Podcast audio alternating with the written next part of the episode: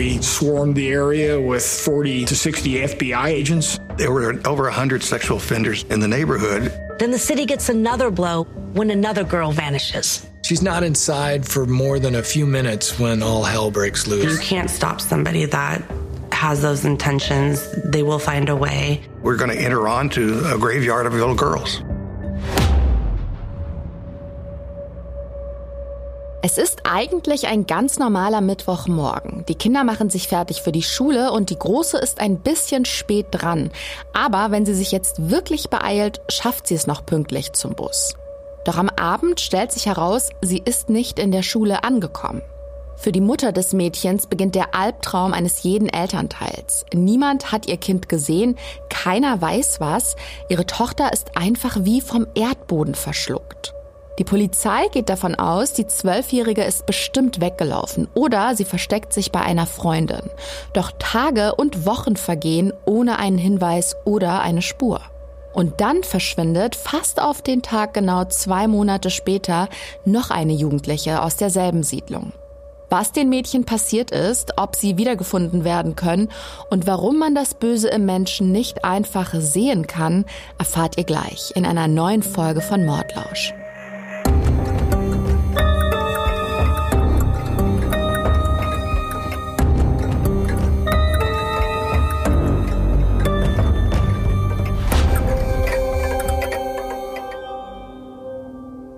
Hi, ihr Lieben, mein Name ist Gollner und ich freue mich, dass ihr euch heute wieder für eine Folge Mordlausch entschieden habt. Ich habe natürlich wie jeden Donnerstag ein echtes Verbrechen im Gepäck und es ist mal wieder ein ganz schön auffühlender Fall. Mein Team und ich haben nach allen wichtigen Infos und Fakten gesucht, die ich in wenigen Augenblicken mit euch teilen werde. Eine wichtige Triggerwarnung vorab. In dieser Folge geht es unter anderem um sexualisierte Gewalt an jungen Frauen und Mädchen. Wenn ihr euch mit diesem Thema nicht auseinandersetzen wollt oder könnt, lasst die Folge am besten einfach aus. Ich war ja ein richtig braves Kind. Ich habe mehrmals nachgefragt, ob meine Erinnerungen mich vielleicht trügen, aber meine Eltern haben bestätigt, dass ich so gut wie keine Probleme gemacht habe. Aber ich weiß noch, dass ich einmal viel später nach Hause bin, als ich sollte. Dafür habe ich fürchterlichen Ärger bekommen, was natürlich blöd war. Aber vor allem erinnere ich mich an den sorgenvollen Blick meiner Mutter, der, obwohl ich ja wieder da war, nicht aus ihren Augen verschwinden wollte. Die Aussage krank trifft es meiner Meinung nach perfekt. Es schnürt einem die Kehle zu, der Magen dreht sich um, der Kopf droht zu platzen, weil das eigene Kind plötzlich nicht mehr nach Hause kommt. Dieses Gefühl sollte kein Elternteil empfinden müssen, und doch geht es in der heutigen Folge um genau dieses Gefühl, um die Hilflosigkeit, die blanke Panik, wenn man befürchtet, dem eigenen Kind könnte etwas zugestoßen sein. Doch bevor ich zu viel vorwegnehme, fange ich lieber ganz am Anfang an. Die heutige Geschichte spielt in Oregon City im gleichnamigen Bundesstaat Oregon im Nordwesten der USA. Der State grenzt im Norden an Washington und im Süden an Kalifornien. Und man könnte jetzt denken, Oregon City ist sicher die Hauptstadt des States, ist sie aber nicht. Die heißt nämlich Salem und ist etwa 70 Kilometer südlich von Oregon City. Die nächstgrößere und wesentlich bekanntere Stadt ist Portland, etwa 20 Minuten mit dem Auto von Oregon City entfernt. Die Stadt ist recht überschaubar mit aktuell etwas über 37.500 Einwohnern. 2002, das Jahr, in dem unser heutiger Fall sich zugetragen hat, leben da aber wesentlich weniger Menschen. Laut der offiziellen Online-Präsenz der Stadt sind es damals um die 26.680 Personen. Ja, und im Süden von Oregon City befindet sich eine Wohnsiedlung mit erschwinglichen Mieten, wo 2002 Lori Pond und ihre zwei Töchter Ashley und Bree leben. Ashley Pond ist zwölf Jahre alt, ihre kleine Schwester anderthalb Jahre jünger und Bree beschreibt die Beziehung zu ihrer großen Schwester als sehr innig. Ashley hätte immer auf sie aufgepasst und im Gegenzug hat Bree sie vor der Mutter verteidigt, wenn es mal wieder wegen irgendwas Ärger gab. Sie waren quasi wie Pech und Schwefel immer füreinander da. Ashley hat braune Augen und glatte braune Haare, die ihr etwas über die Schultern gehen. Sie ist 1,60 groß und hat eine sehr athletische Statur. Ihre Schwester Brie hat blaue Augen und blonde Haare und ist ein ganzes Stück kleiner als Ashley. Beide Mädchen haben in der Vergangenheit Traumatisches erlebt, worauf ich im Laufe der Folge auch noch eingehen werde. Und es waren unter anderem diese gewaltvollen Erfahrungen, die die beiden so eng zusammengeschweißt haben. Aber dazu, wie gesagt, gleich mehr. Es ist kein reiner Frauenhaushalt. Vor gar nicht allzu langer Zeit ist der neue Freund der Mutter eingezogen und der kümmert sich nach allem, was man weiß, liebevoll um Loris Töchter. Der Mann heißt James Kitely und er ist schon lange ein guter Bekannter der Familie. Irgendwann ist aus der Freundschaft zur Mutter mehr geworden und 2002 ist Lori dann schwanger von ihm. Das freut auch ihre Töchter. Laut Brie konnte vor allem Ashley die Geburt des Babys kaum erwarten. Beide waren ganz begeistert davon, dass bald ein kleines Geschwisterchen bei ihnen einzieht. Und wie das mit Kindern zu Hause so ist, kann es dann und wann auch ein wenig chaotisch zugehen. Vor allem morgens, wenn sich Ashley und Brie für die Schule fertig machen müssen. So ein turbulenter Morgen ist zum Beispiel der 9. Januar 2002.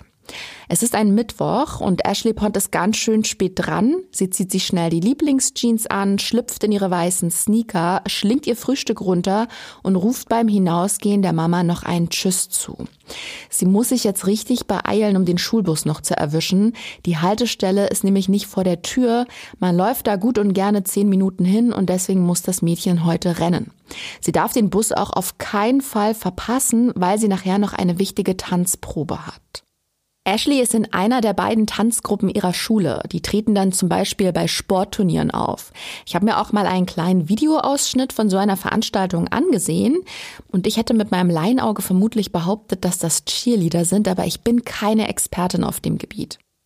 Jedenfalls ist Ashley laut ihrer Schwester eine begnadete Tänzerin und für sie ist Bewegung ein fantastisches Ventil, um ihre Energie rauszulassen. Sie würde auch am liebsten jede freie Minute damit verbringen. Und am kommenden Wochenende soll eben ein Wettkampf stattfinden, für den sie mit ihrer Truppe nochmal proben muss. Deswegen findet am Nachmittag dieses 9. Januars nach dem regulären Unterricht nochmal ein Training statt. Normalerweise sagt sie dann irgendwann im Laufe des Tages Bescheid, wann ihre Mutter sie abholen soll. Am Abend wartet Lori Pond also auf eine Nachricht ihrer Tochter, aber es kommt keiner. Erstmal vermutet sie, die Probe ging vielleicht ein wenig länger oder aber die Tänzerinnen trainieren sogar noch. Ist ja auch ein wichtiges Event, das die Mädels da erwartet. Also ruft Lori irgendwann bei der Tanzlehrerin an und fragt nach Ashley. Und die ist aber etwas überrascht und antwortet, dass sie gar nicht beim Training war. Offenbar ist das Mädchen an diesem Mittwoch gar nicht erst in der Schule aufgetaucht. Und da macht sich ihre Mutter natürlich schreckliche Sorgen. Ihre Gedanken kreisen wie wild umher und sie rechnet mit dem Schlimmsten. Ihre Tochter würde nicht die Schule schwänzen, vor allem würde sie keine so wichtige Tanzprobe sausen lassen und schon gar nicht einfach so aus dem Nichts von zu Hause wegrennen. Lori Pond ist sich sicher, ihrer Tochter muss irgendwas Schlimmes widerfahren sein und deswegen wählt sie die Nummer des Notrufs. Der Dispatcherin erklärt Lori, was passiert ist. Sie habe ihre Tochter heute früh zuletzt gesehen, als sie zur Schule gehen wollte. Dort wäre sie aber nicht angekommen. Das habe sie von Ashleys Freunden erfahren. Niemand habe sie gesehen. Die Frau in der Notrufzentrale fragt, ob sie denn nicht einfach weggelaufen sein könnte, und da antwortet Lori, das sehe Ashley nicht ähnlich. Es wird dann auch eine Streife zu den Ponds geschickt. Die Beamten brauchen mehr Informationen, um sich auf das Verschwinden des Mädchens einen Reim machen zu können. Sie vermuten allerdings eher, dass sie entweder bei einer Freundin zu Hause ist und bloß vergessen hat, der Mama Bescheid zu geben, oder aber es habe zu Hause Zoff gegeben und sie ist aus Frust weggelaufen. Laut Scott Jensen, einem ehemaligen Special Agent des FBI, klären sich 99 Prozent der Fälle, bei denen Kinder und Jugendliche als vermisst gemeldet werden, von selbst.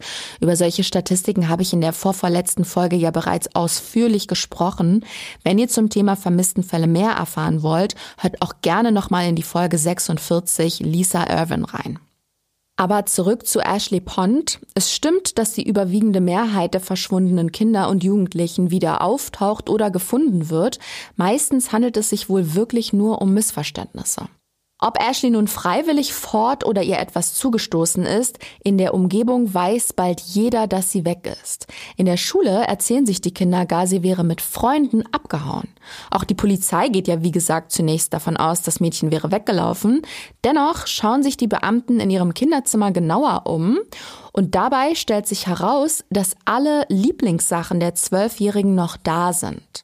Und das spricht gegen das Gerücht, das in der Schule kursiert, als auch gegen den Verdacht der Polizei. Sie hätte vermutlich wenigstens eine Handvoll Dinge eingepackt und mitgenommen, wenn sie wirklich aus freien Stücken das Weite gesucht hätte. Es ist relativ unrealistisch, dass sie ganz spontan am Morgen des 9. Januars zwischen Tür und Bushaltestelle entschieden hat, ich laufe von zu Hause davon. Und auch Brie kann sich damals nicht vorstellen, dass sie sie im Stich lassen würde. Schließlich haben die beiden Mädchen einander beschützt. Sie ist davon überzeugt, Ashley würde sie niemals allein lassen. Die Ermittler versuchen währenddessen nachzuvollziehen, wo sich Ashley am Morgen des 9. Januars überall aufgehalten hat. Fakt ist, sie war früh noch zu Hause und hat sich dann auf den Weg zur Haltestelle des Schulbusses gemacht. Die befindet sich, wie ich vorhin schon meinte, etwa zehn Minuten zu Fuß von der Wohnung entfernt auf einem Hügel. Die Siedlung, in der sich die Wohnung der Familie befindet, ist fast vollständig von Wald umgeben und man kann ein paar Minuten einsparen, wenn man die Abkürzung durch ein Waldstück hinter dem Haus nimmt. Ashley war ja spät dran, sie musste sich richtig sputen, um den Schulbus zu erwischen. Es ist also denkbar, dass sie nicht den normalen Weg zum Bus genommen hat, sondern an dem Morgen durch den Wald geflitzt ist, um Zeit zu sparen. Die Beamten überprüfen den Weg vom Haus zur Bushaltestelle natürlich, finden aber keine Anzeichen auf eine Entführung. Auch einige Kinder an der Schulbushaltestelle werden befragt und die erinnern sich, dass Ashley am 9. Januar nicht im Bus war. Daraus lässt sich also schließen, dass sie irgendwo auf dem Weg zwischen ihrem Zuhause und der Bushaltestelle verschwunden sein muss. Die Beamten unterhalten sich natürlich auch mit Familie und Freunden des Mädchens und da bekommen sie von Laurie Pond den Hinweis, sie sollen sich mal den leiblichen Vater von Ashley genauer ansehen. Der Mann heißt Wesley Rodiger und hat eine ziemlich lange Strafakte. Er ist ein registrierter Sexualstraftäter, der sich an seiner eigenen Tochter vergangen hat, also an Ashley. Er wurde deswegen auch angeklagt und das Ganze ist noch nicht besonders lange her. Früher hat Ashley Pond ihren Vater sehr regelmäßig gesehen. Eine Weile hat sie sogar bei ihm gewohnt. Und in dieser Zeit hat er sie mehrmals missbraucht. Irgendwann hat Ashley sich ihrer kleinen Schwester anvertraut und die hat sie dazu gedrängt, das der Mutter zu erzählen. Was sie dann auch gemacht hat, Laurie Pond hat ihrer Tochter auch Gott sei Dank geglaubt und hat den Vater angezeigt. 2001, also nicht mal ein Jahr vor Ashleys Verschwinden, wurde dieser Rodiger dann wegen sexuellen Missbrauchs seiner Tochter in 39 Fällen angeklagt. Im Laufe des Prozesses hat Ashley wohl die eine oder andere Anschuldigung wieder zurückgezogen und es heißt auch, das Gericht habe das Mädchen nicht als glaubwürdige Zeugin empfunden. Ihr Vater hat sich dann wegen weniger schwerwiegenden Taten schuldig bekannt und kam mit einer milden Strafe davon, und zwar sechs Monate, die zur Bewährung ausgesetzt wurden, und ein Kontaktverbot gab es obendrauf, er durfte also nichts mehr mit seinem Kind zu tun haben. Die Ermittler können sich nun vorstellen, dass der Mann einen Riesengroll gegen seine Tochter hegen könnte. Sie beschließen also, Rodiger einen Besuch abzustatten und ihn zu befragen. Der wohnt auch nicht weit weg, nämlich in Portland. Das ist nicht mal eine halbe Stunde mit dem Auto von Oregon City entfernt, hatte ich eingangs ja bereits erwähnt. Gesagt, getan, die Beamten fahren zu ihm und lassen sich von ihm die Beziehung zu seiner Tochter schildern. Der gibt in dem Gespräch dann den sexuellen Missbrauch auch zu und betont außerdem, dass er froh über den Prozess wäre. Er hatte früher ein schreckliches Suchtproblem, er will das hinter sich lassen und sein Leben endlich in den Griff kriegen und er wünscht sich nichts sehnlicher als Frieden mit seiner Tochter zu schließen. Die Aussage des Mannes kommt für die Ermittler zwar etwas überraschend, klingt aber erstmal nachvollziehbar. Trotzdem überprüfen sie natürlich, wo er war, als Ashley verschwunden ist. Er behauptet, er habe an besagtem Morgen mit seinem Vater in einem Lokal gefrühstückt. Anschließend habe er noch ein bisschen an seinem Wagen herumgebastelt. Und Rodigers Vater bestätigt seine Angaben. Er scheint also nichts mit dem Verschwinden seiner Tochter zu tun zu haben. Das bedeutet aber auch, dass ihr Verbleib vorerst ungeklärt bleibt. Und ich habe ja schon ganz oft darüber gesprochen. Gerade diese Ungewissheit kann die Angehörigen in die Verzweiflung treiben. Wie die sich bei Laurie Pond gezeigt hat, erklärt uns ihre Tochter Brie. My mother, she would break down, you know, crying. There was times while Ashley was missing and my mom saw a garbage bag floating in the river and she would go check it out to see if there may be a, her dead body. Brie sagt hier, dass ihre Mutter sehr viel geweint hat. Manchmal hat sie unterwegs Müllsäcke im Fluss treiben sehen, dann hat sie die rausgefischt und reingeguckt. Sie dachte damals oft, dass Ashleys Überreste sich in so einem Beutel befinden könnten. Die Familie hat ständig Angst, dass die Leiche irgendwo aufgefunden wird. Gleichzeitig besteht aber auch die Möglichkeit, dass Ashley ihn einfach auf der Straße über den Weg laufen könnte. Diese Zeit der Ungewissheit war für sie und ihre Mutter das Schlimmste an der ganzen Sache. Aber auch Laurie Pond muss sich natürlich den Fragen der Ermittler stellen. Als Mutter gehört sie ja auch zum direkten Umfeld der Vermissten. Und es ist schon vorgekommen, dass Menschen das Verschwinden eines Familienmitglieds inszeniert haben, um ein Verbrechen zu vertuschen. Um das auszuschließen, wollen die Beamten bei einem zweiten Gespräch noch einmal hören, wie der Morgen vor Ashleys Verschwinden abgelaufen ist. Doch Laurie Ponds Aussage deckt sich nicht zu 100 Prozent mit ihrer ursprünglichen. Sie hatte behauptet, Ashley aus dem Haus gehen gesehen zu haben. Doch wie sich nun herausstellt, hat sie an dem Morgen länger im Bett gelegen, weil sie sich laut eigener Angabe nicht besonders gut gefühlt habe. Sie wäre noch mal eingeschlafen, habe vorher aber gehört, wie ihre Tochter sich verabschiedet hat. Angeblich hat Ashley gerufen, hab dich lieb, bevor sie losgeeilt ist. Auch über die Beziehung zwischen Mutter und Tochter wollen die Ermittler mehr erfahren. Die beschreibt ihn Laurie Pond auch offen und ehrlich. Sie gibt zu, dass es hier und da natürlich Konflikte gegeben habe, was absolut normal ist. Ashley steckt mit ihren zwölf Jahren ja in der Pubertät. Dass es da zu Reibereien kommt und sie sich auch mal gegen die Mutter auflehnt, ist ja nun echt nichts Ungewöhnliches. Hinzu kommt, dass die Familie nicht gerade viel Geld zur Verfügung hat und Laurie Pond alleinerziehend ist. Auch wenn sie in letzter Zeit auf die Unterstützung Unterstützung ihres neuen Partners bauen kann. Das Leben war und ist nicht immer leicht und das kann natürlich frustrieren und Meinungsverschiedenheiten befeuern.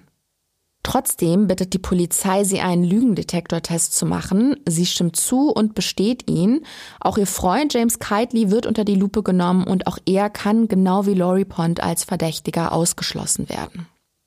So wirklich weitergekommen sind die Ermittler bisher also nicht. Sie konnten zwar zumindest einige Personen von der verdächtigen Liste streichen, aber Ashley Pond wird immer noch vermisst. Die Polizei entscheidet sich daraufhin, das FBI zu involvieren. Die Agenten übernehmen den vermissten Fall und beginnen auch umgehend mit den Ermittlungen und als erstes beschäftigen sie sich mit der Nachbarschaft der Familie. Und was sie da herausfinden, hat mich persönlich ganz schön erschreckt. Zum einen handelt es sich bei der Siedlung, wo sich die Wohnung der Pons befindet, um keine besonders kinderfreundliche Gegend. Scheinbar stehen da kriminelle Aktivitäten an der Tagesordnung. Und zum anderen sind in der näheren Umgebung der Wohnanlage mehr als 100 registrierte Sexualstraftäter gemeldet. Scott Jensen ist einer der Special Agents, die den Fall der vermissten Ashley Pond bearbeitet haben. Er beschreibt die Situation am Anfang der Ermittlungen wie folgt. One of the agents came up to me and he said, I've interviewed 23 people in this complex today, and you can't eliminate any of them as being a suspect. That was the kind of situation that we faced. Laut Jensen hat einer seiner Kollegen an einem Tag 23 Personen in der Siedlung befragt, die er alle nicht als Verdächtige ausschließen könnte. In der Nachbarschaft scheinen also eine ganze Menge zwielichtiger Personen zu wohnen. Also offensichtlich mangelt es den Ermittlern nicht an potenziellen Verdächtigen, jedoch können sie noch niemandem was Handfestes nachweisen. Für die Freunde und die Familie der Zwölfjährigen geht das Bangen also weiter. Die ganze Stadt wartet auf ein Lebenszeichen oder irgendeine Spur. Brie Pond, Ashleys Schwester, erzählt in einem Interview, dass sie damals auch selbst aktiv geworden sind. Sie haben Flyer gedruckt und verteilt und ihre Tanzgruppe in der Schule will auch nicht einfach tatenlos zusehen. Die Mädchen beschließen, einen Wettbewerb zu veranstalten, um Geld für eine Belohnung zu sammeln. Die Initiatorin dieser Idee ist Miranda Geddes, eine gute Freundin von Ashley Pond. Die Mädchen wohnen im selben Gebäude in der Siedlung und die Mütter sind damals miteinander befreundet, weswegen sie viel Zeit zusammen verbracht haben. Miranda macht sich natürlich Sorgen um ihre vermisste Freundin und beteiligt sich an der Suche nach ihr und sie überlegt sich, wie gesagt, einen Plan, um Geld für eine Belohnung zu sammeln. Eben indem sie in der Schule einen Tanzwettbewerb veranstalten. An dem sollen Teams aus dem ganzen Land teilnehmen und auch Profitänzerinnen und Tänzer werden eingeladen. Das FBI setzt eine Belohnung in Höhe von 50.000 Dollar aus. Es gibt außerdem wohl noch Spenden aus der Bevölkerung, womit die Person, die einen Hinweis auf Ashley Ponds Aufenthaltsort geben kann, am Ende mit einer Belohnung von über 60.000 Dollar rechnen könnte. Zu der Austragung des Wettbewerbs kommt es aber nicht mehr. Zwei Wochen vorher passiert nämlich etwas, mit dem absolut niemand gerechnet hätte. Am 8. März 2002, fast genau zwei Monate nachdem Ashley Pond als vermisst gemeldet wurde, verschwindet auch Miranda Geddes. Und da liegt die Vermutung nahe, dass die Person, die für Ashleys Verschwinden verantwortlich ist, auch was mit Mirandas zu tun haben könnte. Möglicherweise haben wir es hier also mit einem Serientäter zu tun. Miranda ist zum Zeitpunkt ihres Verschwindens 13 Jahre alt. Sie hat braune Augen und hat sich vor kurzem die Haare blond gefärbt. Sie ist auch 1,60 groß und hat eine sportliche Statur. Ihre kleine Schwester Miria beschreibt die Beziehung der beiden als typisch geschwisterlich. Sie stehen sich als Kinder sehr nahe, aber es gibt hin und wieder Stress. Wenn Miria sich zum Beispiel an den Schminksachen oder Haarspangen der großen Schwester bedient, wie das eben so ist unter Schwestern. Auch die beiden Mädchen haben fürchterliches in der Vergangenheit durchmachen müssen. Sie wurden vom Ex-Freund ihrer Mutter missbraucht und wurden ihr dann weggenommen. Sie haben eine Weile bei Pflegeeltern leben müssen und Miria sagt, dass diese Zeit die Mädchen und ihre anderen Geschwister sehr eng zusammengeschweißt hat. Laut Miria hat Miranda sehr unter der traumatischen Erfahrung gelitten, aber darüber geredet hat sie kaum und sie hat auch immer versucht, sich nichts anmerken zu lassen. 2002 leben die Geddes-Kinder dann wieder bei ihrer leiblichen Mutter in der Siedlung in Oregon City, wie gesagt im selben Haus wie die Ponds. Lass mich mal ganz schnell zusammenfassen, wie der Stand der Dinge ist. Am Morgen des 9. Januars 2002 verschwindet die zwölf Jahre alte Ashley Pond. Mit großer Wahrscheinlichkeit auf dem Weg von ihrem Zuhause zur Haltestelle, wo der Schulbus abfährt. Die Beamten vermuten zuerst, sie wäre freiwillig weggelaufen. Trotzdem ermittelt die Polizei und kurze Zeit später auch das FBI in dem Fall. Freunde und Familie des Mädchens suchen verzweifelt nach der Vermissten und es wird eine Belohnung ausgesetzt. Ashleys Freundin Miranda Geddes plant außerdem einen Tanzwettbewerb in der Schule, um noch mehr Geld für die Belohnung zu sammeln. Jedoch verschwindet Miranda, bevor die Veranstaltung stattfinden kann, ebenfalls, womit nun also zwei Mädchen als vermisst gelten. Miranda Geddes wird ja das letzte Mal am 8. März 2002 gesehen. Das ist ein Freitag. Miranda und ihre Geschwister stehen morgens auf und machen sich bereit für die Schule. Die Mutter muss schon ein bisschen früher als die Kinder raus. Sie verabschiedet sich und fährt los zur Arbeit. Alles ganz normal also. Als sie am Abend nach Hause kommt, ist Miranda aber wieder erwarten nicht da woraufhin sie sich verständlicherweise Sorgen macht und gleich mal in der Schule anruft, um sich nach ihrer Tochter zu erkundigen. Und da wird ihr gesagt, Miranda hat heute gefehlt. Nachdem vor wenigen Wochen ja schon ein Mädchen verschwunden ist, fackelt die Mutter nicht lange und verständigt sofort die Polizei. Die fährt dann auch direkt zur Wohnung der Familie und nimmt die Vermisstenanzeige auf. Die Ähnlichkeiten zwischen den beiden Fällen sind ja auch nicht von der Hand zu weisen. Beide Mädchen leben in derselben Wohnsiedlung, gehen auf dieselbe Schule und haben darum denselben Schulweg. Genau wie Ashley musste auch Miranda an diesem Morgen zur Bushaltestelle laufen. Es kann also kein Zufall sein, dass zwei Mädchen im selben Alter eines Morgens aus dem Nichts verschwinden, ohne dass irgendwer in der Nachbarschaft was mitbekommen hat. Polizei und FBI sind der Überzeugung, dass die vermissten Fälle zusammenhängen und keine der beiden freiwillig weggelaufen ist. Es beginnt ein Wettlauf mit der Zeit, denn das Schlimmste wäre, wenn bald noch mehr Mädchen verschwinden. Und deswegen wird eine Taskforce gegründet, in der Ermittler aus dem gesamten Bundesstaat zusammenarbeiten. Eine groß angelegte Suchaktion beginnt. In der Gegend rund um Ashleys und Mirandas Zuhause wimmelt es bald nur noch so von Polizeibeamten und FBI-Agenten. An der Autobahn werden riesige Plakate aufgehängt mit Fotos der beiden Mädchen. Im ganzen State sind bald überall Poster mit ihren Gesichtern und Informationen zu Alter, Größe und Haarfarbe zu sehen. Es werden Flyer verteilt und sogar Autos auf der Straße angehalten, um die Fahrer und Fahrerinnen nach den Vermissten zu befragen sagen. All das in der Hoffnung, endlich einen Hinweis auf deren Verbleib zu bekommen. Auch die Nachbarn werden noch einmal befragt. Darunter ist ein Mann namens Ward Weaver. Und jeder, der zu besagter Haltestelle will, kommt wohl oder übel an seinem Zuhause vorbei. Er hat zwei Söhne und eine Tochter. Das Mädchen heißt Mallory und geht auf dieselbe Schule wie Ashley und Miranda.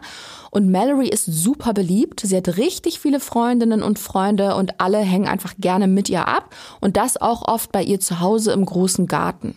Ihr Papa hatte auch absolut nichts gegen. Die Kinder betrachten ihn als den coolen Dad im Viertel. Er ist lustig, nett und hat immer ein Eis für die Freunde seiner Tochter parat.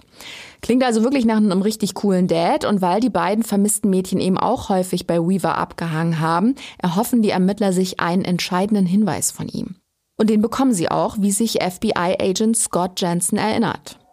He was certainly personable. He seemed friendly enough.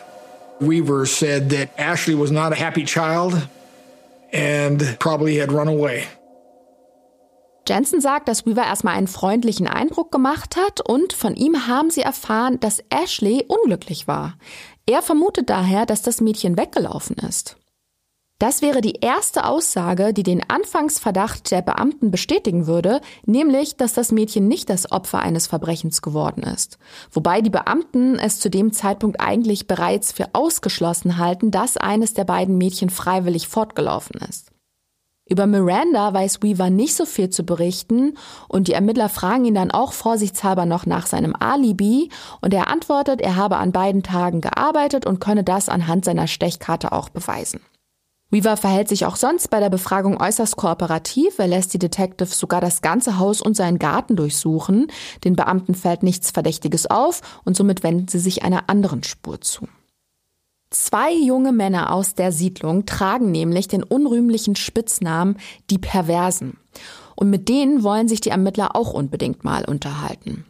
Scott und Adam heißen die beiden. Ich kenne ihre Nachnamen leider nicht. Sie sind Anfang Mitte 20 und sie wohnen zusammen in einer WG. In der Umgebung erzählt man sich, die zwei hätten ein unangebrachtes Interesse an jungen Mädchen. Sie lungern auf dem Spielplatz rum und starren Kinder und vor allem Mädchen an und sprechen sie auch an. Verdächtig machen sie sich bei einer Mahnwache für die Vermissten.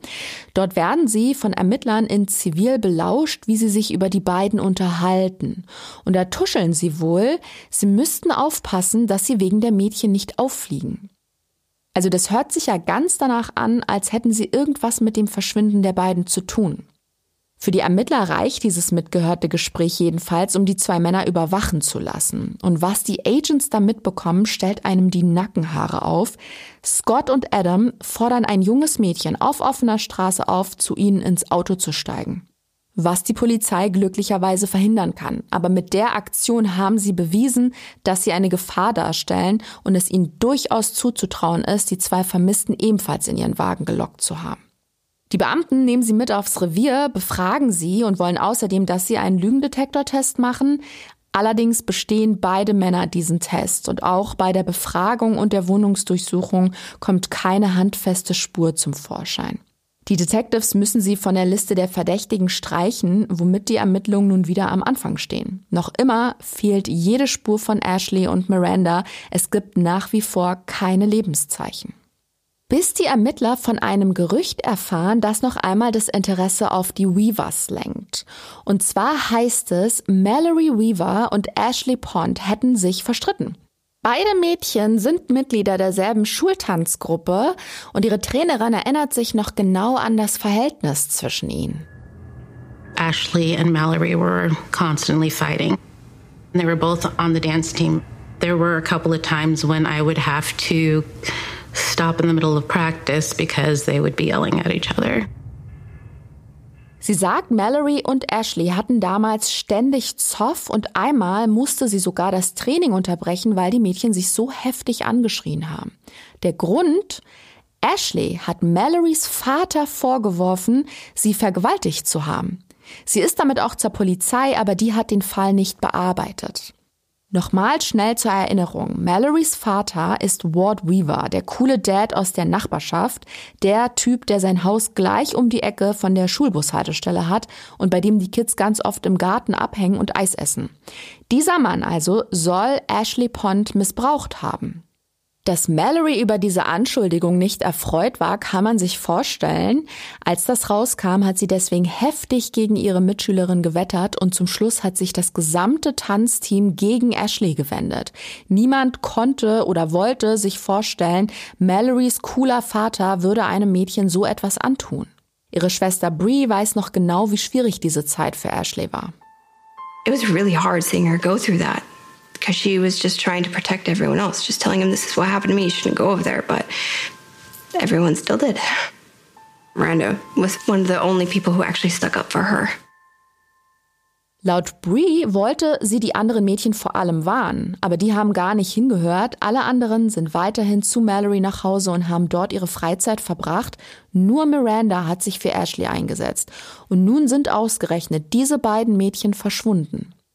Für die Ermittler ist diese Information Grund genug, sich Weaver noch einmal genauer anzusehen. Sie bitten ihn sogar auf die Wache, um einen Lügendetektortest mit ihm durchzuführen. Und Überraschung, er besteht ihn nicht. Und das macht ihn verdächtig, denn die Beamten schlussfolgern daraus nun, dass Weaver irgendwas zu verbergen haben könnte und fangen an, gegen ihn zu ermitteln. Wer ist dieser Mann eigentlich und was hat er bisher so gemacht? Im Mai 2002 ist Weaver gerade frisch 39 Jahre alt geworden. Er sieht meiner Meinung nach ein Deut älter aus. Ehrlich gesagt hätte ich ihn auf Ende 40 geschätzt. Also der hat jetzt nichts Frisches oder Junggebliebenes an sich. Er hat kurze blonde Haare, helle Augen und er trägt einen Schnauzbart und macht erstmal einen unauffälligen Eindruck. Ein Blick in seine Vergangenheit zeigt, dass dem Mann die Entführung zweier Minderjähriger aber durchaus zuzutrauen wäre. Bei einem Gespräch mit seiner Ex-Frau berichtet diese nämlich von einem Vorfall im Mai 1986. Nach einem Streit zwischen ihr und Weaver ist er abgehauen und hat sich ordentlich betrunken. Er soll an jenem Abend auch härtere Drogen genommen haben. Eine 16-jährige Bekannte und deren jüngere Schwester haben ihn dann aufgesammelt, um ihn nach Hause zu fahren. Er hat wohl im selben Gebäude wie die Mädchen gewohnt. Irgendwann hat er die Fahrerin gebeten anzuhalten, damit er sich draußen schnell erleichtern könne, doch stattdessen hat er die Beifahrertür aufgerissen und dem jüngeren Mädchen mit einem schweren Gegenstand einen Schlag auf den Kopf versetzt.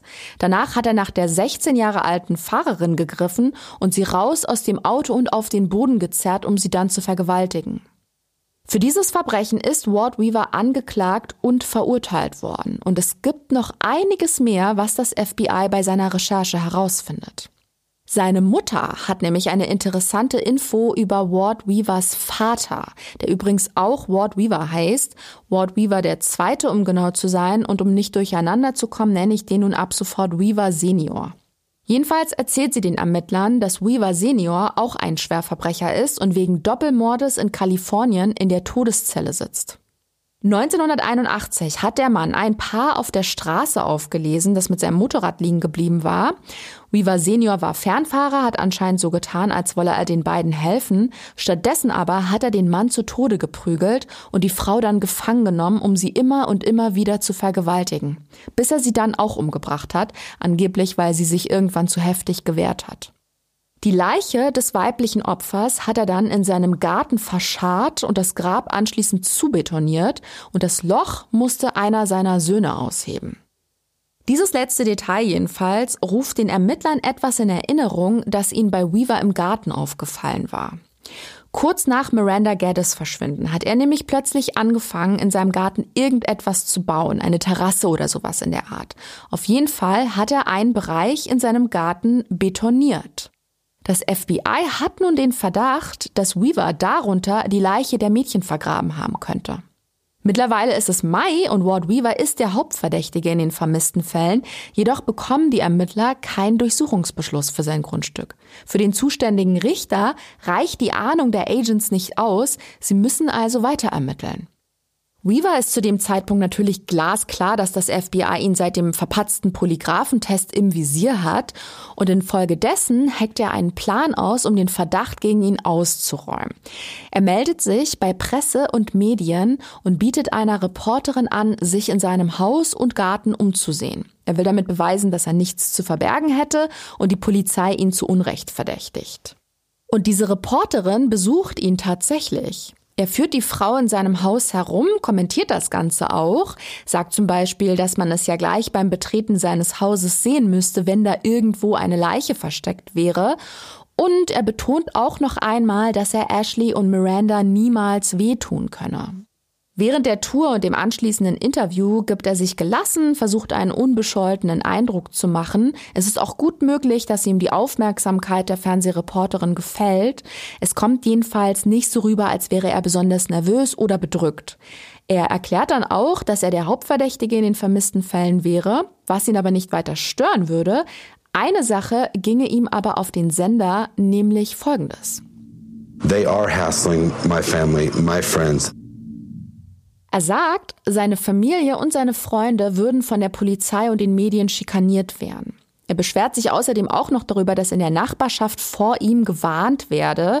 Er findet es unmöglich, dass einige Eltern andere davon abhalten wollen, ihre Kinder bei ihm übernachten zu lassen, weil sie befürchten müssen, dass er sich an ihren Kindern ebenfalls vergehen könnte. Dass so über ihn geredet werde, ist Ward Weaver nicht recht. Wenig später erfahren die Beamten dann auch, dass er plant, Oregon City zu verlassen. Angeblich sei ihm der Trubel um seine Person dann doch zu viel geworden. Er würde wohl wieder zurück nach Kalifornien ziehen wollen, wo er übrigens ursprünglich herkommt. Für die Ermittler ist diese Ankündigung allerdings ein zweischneidiges Schwert. Wenn er wirklich wegziehen würde, stünde einer Hausdurchsuchung zumindest nichts mehr im Wege. Sollte das FBI allerdings etwas finden, womit man ihn dingfest machen könnte, müssen die Beamten Weaver im Anschluss ja auch finden können. Und das könnte sich als schwierig herausstellen, denn Weaver weiß ja, dass gegen ihn ermittelt wird. Er selbst hält sich ja sogar für den Hauptverdächtigen. Er könnte in der Zwischenzeit also ohne weiteres untertauchen. Fakt ist, zum jetzigen Zeitpunkt gibt der Ermittlungsstand es nicht her, den Mann einfach festzuhalten. Wenn er umziehen will, kann er das auch. Doch dann kommt es zu einer überraschenden Wendung in dem Fall. Eine junge Frau ruft völlig aufgelöst und panisch in der Notrufzentrale an. Sie erklärt, ein Mann wäre hinter ihr her, sie wäre soeben aus seinem Haus rausgerannt, sie habe keine Kleidung an, sie sei nackt, er habe ihr den Mund zugehalten, sie konnte kaum atmen und sich nicht bewegen. Die Notrufkoordinatorin fragt sie, wer denn dieser Mann war, und ihr könnt es euch denken, die Anruferin antwortet Ward Weaver.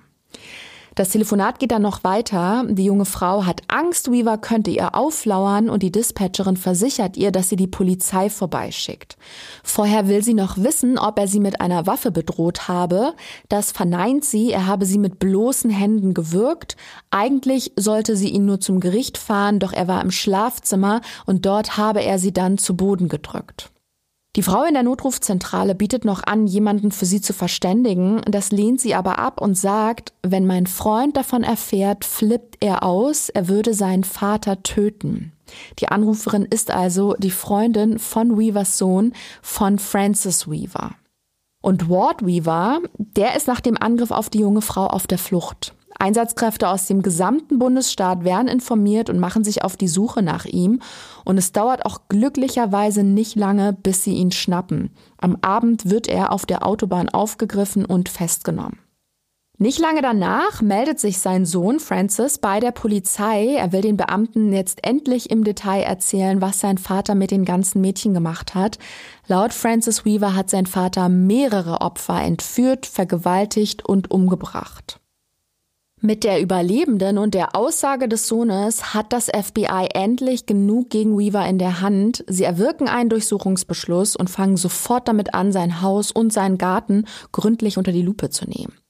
Das Grundstück wird abgesperrt, es wird ein riesiges Zelt aufgestellt, damit niemand einen Blick auf den mutmaßlichen Tatort werfen kann, auch nicht aus der Luft, denn natürlich hat die Presse mitbekommen, dass Weaver festgenommen wurde.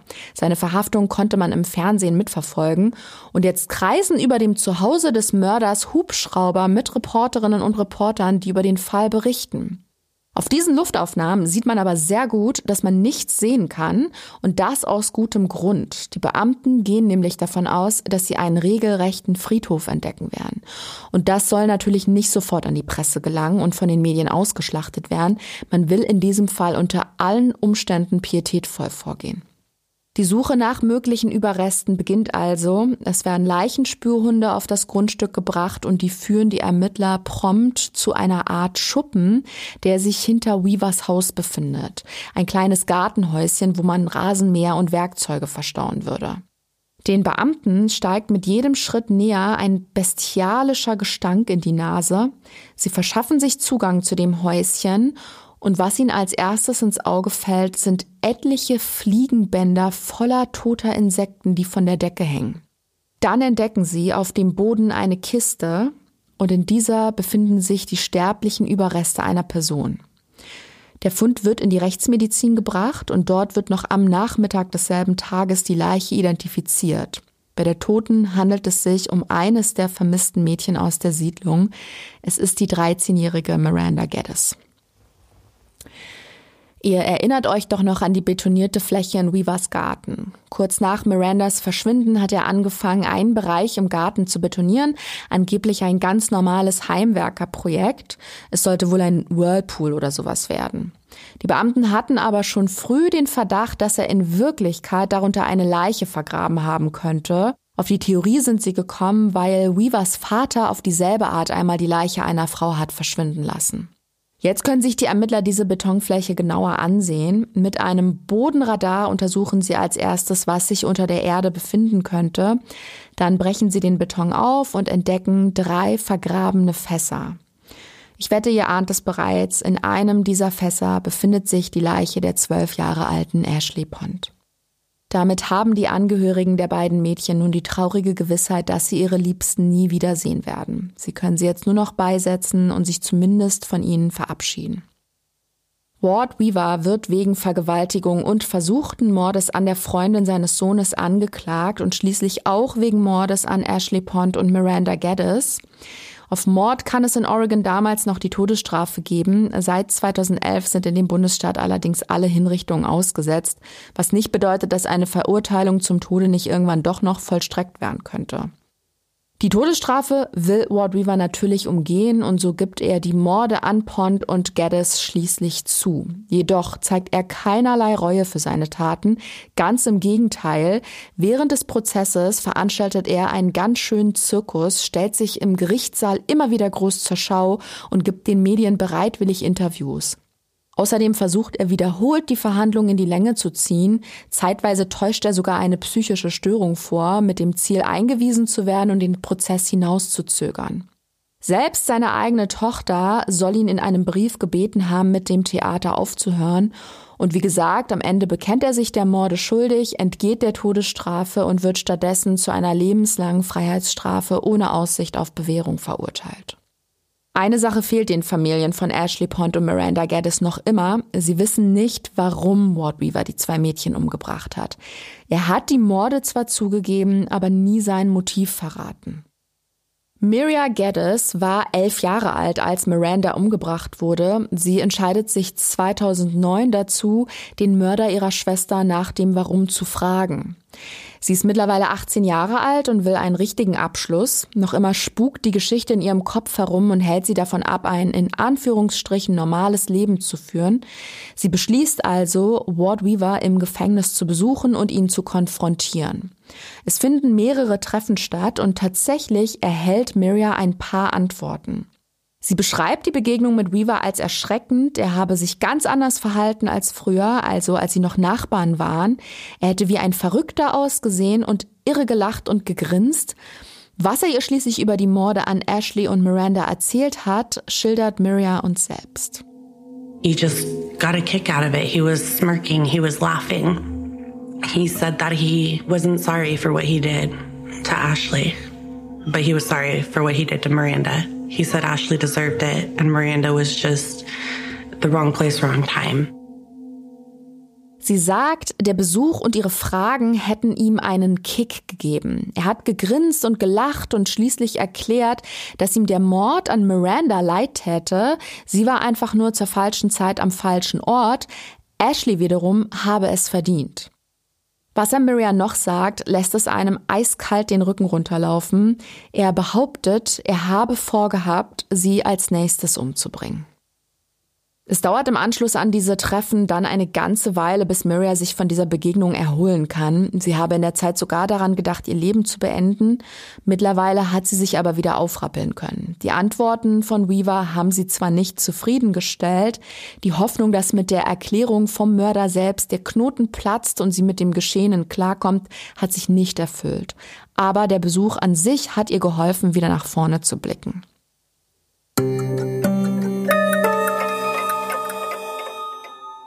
Ich bin fast am Ende der heutigen Folge angelangt. Ein Thema will ich aber noch ganz flott wenigstens anschneiden. Ward Weavers Sohn Francis wurde 2016 wegen seiner Beteiligung an einem Raubmord ebenfalls zu einer lebenslangen Freiheitsstrafe verurteilt. Damit sitzen nun drei Generationen der Weaver-Männer in US-amerikanischen Gefängnissen. Da drängt sich einem ja die Frage auf, ob der Hang zu Gewalt bei den Weavers vielleicht vererbt wird. Ihr habt sicher schon mal vom sogenannten Kriegergen gehört oder von den Hirnstrukturen von Psychopathen gelesen. Es hat in der Vergangenheit oft den Versuch gegeben, bestimmtes Verhalten, beispielsweise Gewalttätigkeit, anhand von Genen erklären zu wollen. Jedoch ist es leider nicht so einfach. Laut aktuellem Stand der Forschung kann man grausame Taten von Menschen an Menschen weder mit genetischen noch neurologischen Veranlagungen erklären oder entschuldigen. Es spielen logischerweise noch andere Faktoren eine Rolle, wie zum Beispiel die eigene Biografie, sprich die Erfahrung, die ein Mensch im Laufe seines Lebens macht, ob eine Täterin oder ein Täter Traumata erlebt hat, selbst beispielsweise missbraucht oder misshandelt wurde. In Bezug auf die Weaver-Männer gibt es bislang keine Hinweise darauf, dass die drei eine genetische Prädisposition vorweisen würden, die sie eher zu einem Mord verleiten könnten. Aber was zumindest auf zwei der drei zutrifft, sowohl Ward Weaver als auch dessen Sohn Francis Weaver sind früh mit Gewalt in Berührung gekommen. Francis Weaver hat von den Taten seines Vaters gewusst, soll sogar das Loch gegraben haben, in dem das Fass mit Ashley Ponds Leiche gefunden wurde. Und auch von Ward Weavers Vater weiß man, dass er einen seiner Söhne zum Ausheben eines Grabes gezwungen hat. Es war wohl aber nicht der junge Ward. Und wer weiß, was der Mann selbst in seiner Kindheit und Jugend erlebt hat. Aber, und das ist ganz, ganz wichtig, die allerwenigsten Menschen, die schlimme Erfahrungen in ihrem Leben machen, entscheiden sich später dazu, solche Taten oder ähnliche zu wiederholen. Noch ein kleines schnelles Beispiel. James Fallon ist ein Hirnforscher, der Dutzende Gehirne von amerikanischen Serienmördern gescannt hat. Und ja, es gab bei vielen Gemeinsamkeiten. Man konnte ein Muster erkennen. Und irgendwann war es soweit, dass Fallon mit einem kurzen Blick auf so einen Scan beurteilen konnte, ob er da das Gehirn von einem Psychopathen vor sich hat oder nicht. Ihr kennt die Geschichte vielleicht. Irgendwann hat er den Scan seines eigenen Gehirns gesehen und feststellen müssen, dass seins auch aussieht wie so ein Psychopathengehirn.